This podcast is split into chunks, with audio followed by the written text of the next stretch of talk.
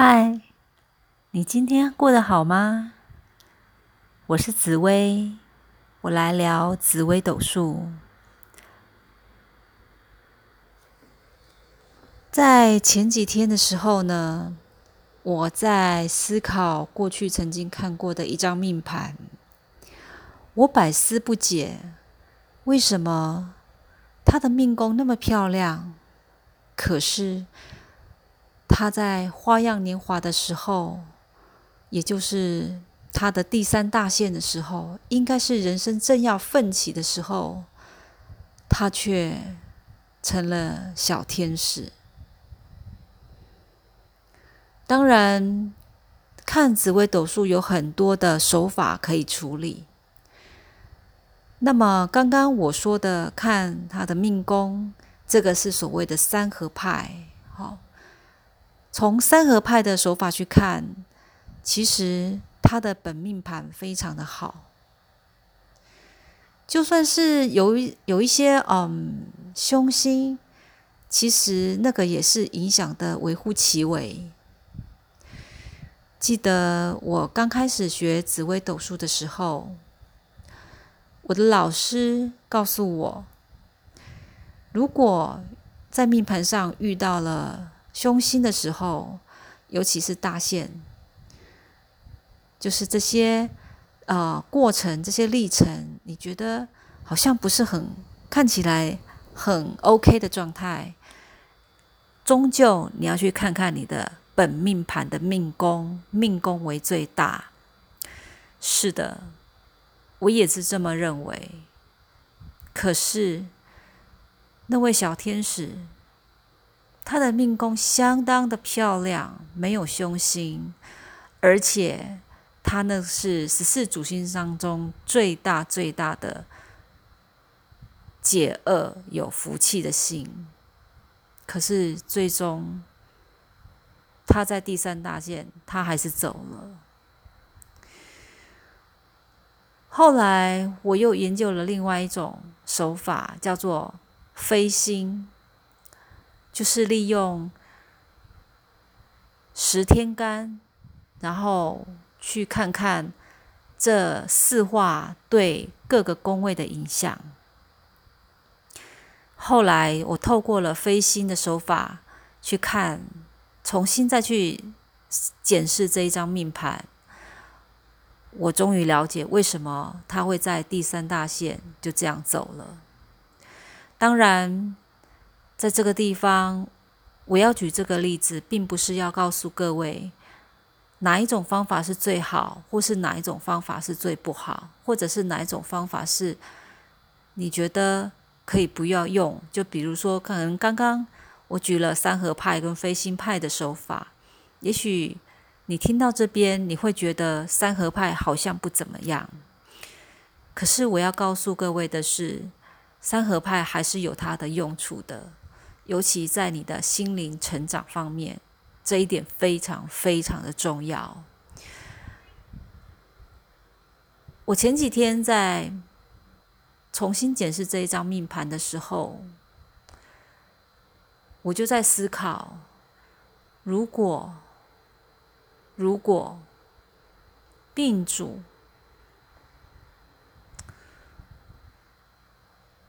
他改变了他的一些看法跟想法，会不会就让他的命运改变呢？我常常思考这个问题，我也常常问我自己：为什么我要学紫微斗数？我学紫微斗数，不就是要让自己变得更好吗？让自己可以更成长，成为那个自己更喜欢的那个自己吗？刚开始学的那几年，我发现我好像遇到了瓶颈。我觉得我学的很不开心，不是老师教的不好，而是我自己的很多问题，就是一些对紫微斗数不解的地方，并不是紫微斗数的知识不解，而是紫微斗数之于人生观的这个关卡。我觉得有很多问题点，我觉得我没有办法去穿透它，于是我就离开了学习的环境，然后接着就自己自学到现在，直到大概一年多之前，我接触了一个叫做赛斯心法的东西，然后呢，他提到的一些观念。跟我内心的想法非常非常的契合。我突然发现，你的内心会领导着你，引领着你，一直走向你需要补充能量的那些元素。所以呢，我经过了这一年多来。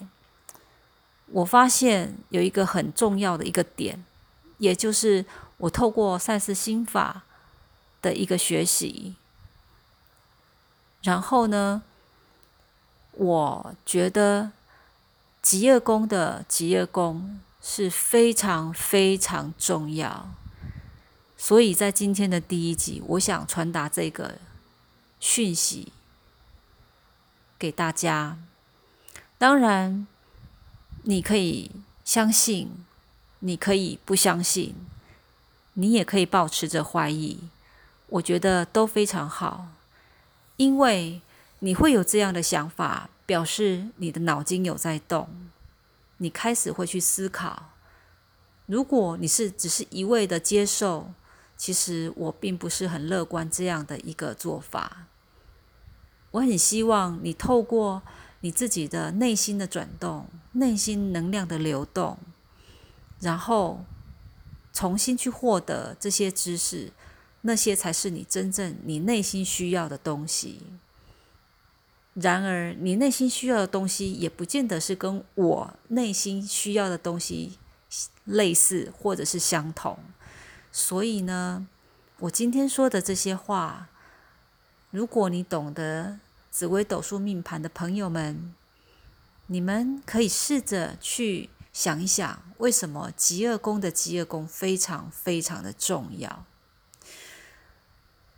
在这边呢，我跟大家透露一个，也不算是小 paper 了哈，因为它就是一种转盘。如果你把你的命盘拿出来看，你就本命盘就好。那么极恶宫的极恶宫，那个宫位就是你本命盘的福德宫。福德宫代表什么呢？福德宫代表你这个人内心的潜意识、内心的一个想法。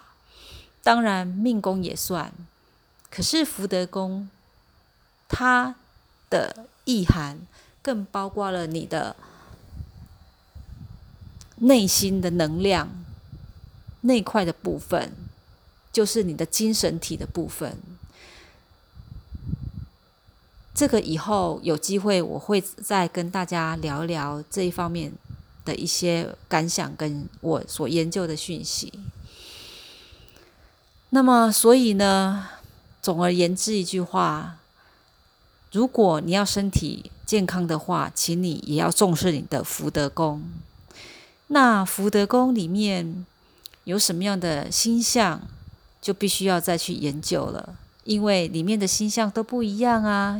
我们有十四主星，有嗯六级，还有一些呃七煞啊。这个不是七杀的那个十四主星哦，就是凶星有七颗哦，我自己认定的七颗。这个以后有机会再说吧。因为录制这个有时间限制的关系，所以也许今晚我就先聊到这边。你今天过得好吗？其实我今天过得也还算 OK，但我要说的是，当我心情不好的时候，有时候我会拿起我自己的命盘起来看一看，仿佛命盘在告诉我：你不会永远这样子的。他们会过去，你要撑住，耐心的等待，然后顺流，让自己的心沉淀一下，不要不要那么急，给自己一点时间。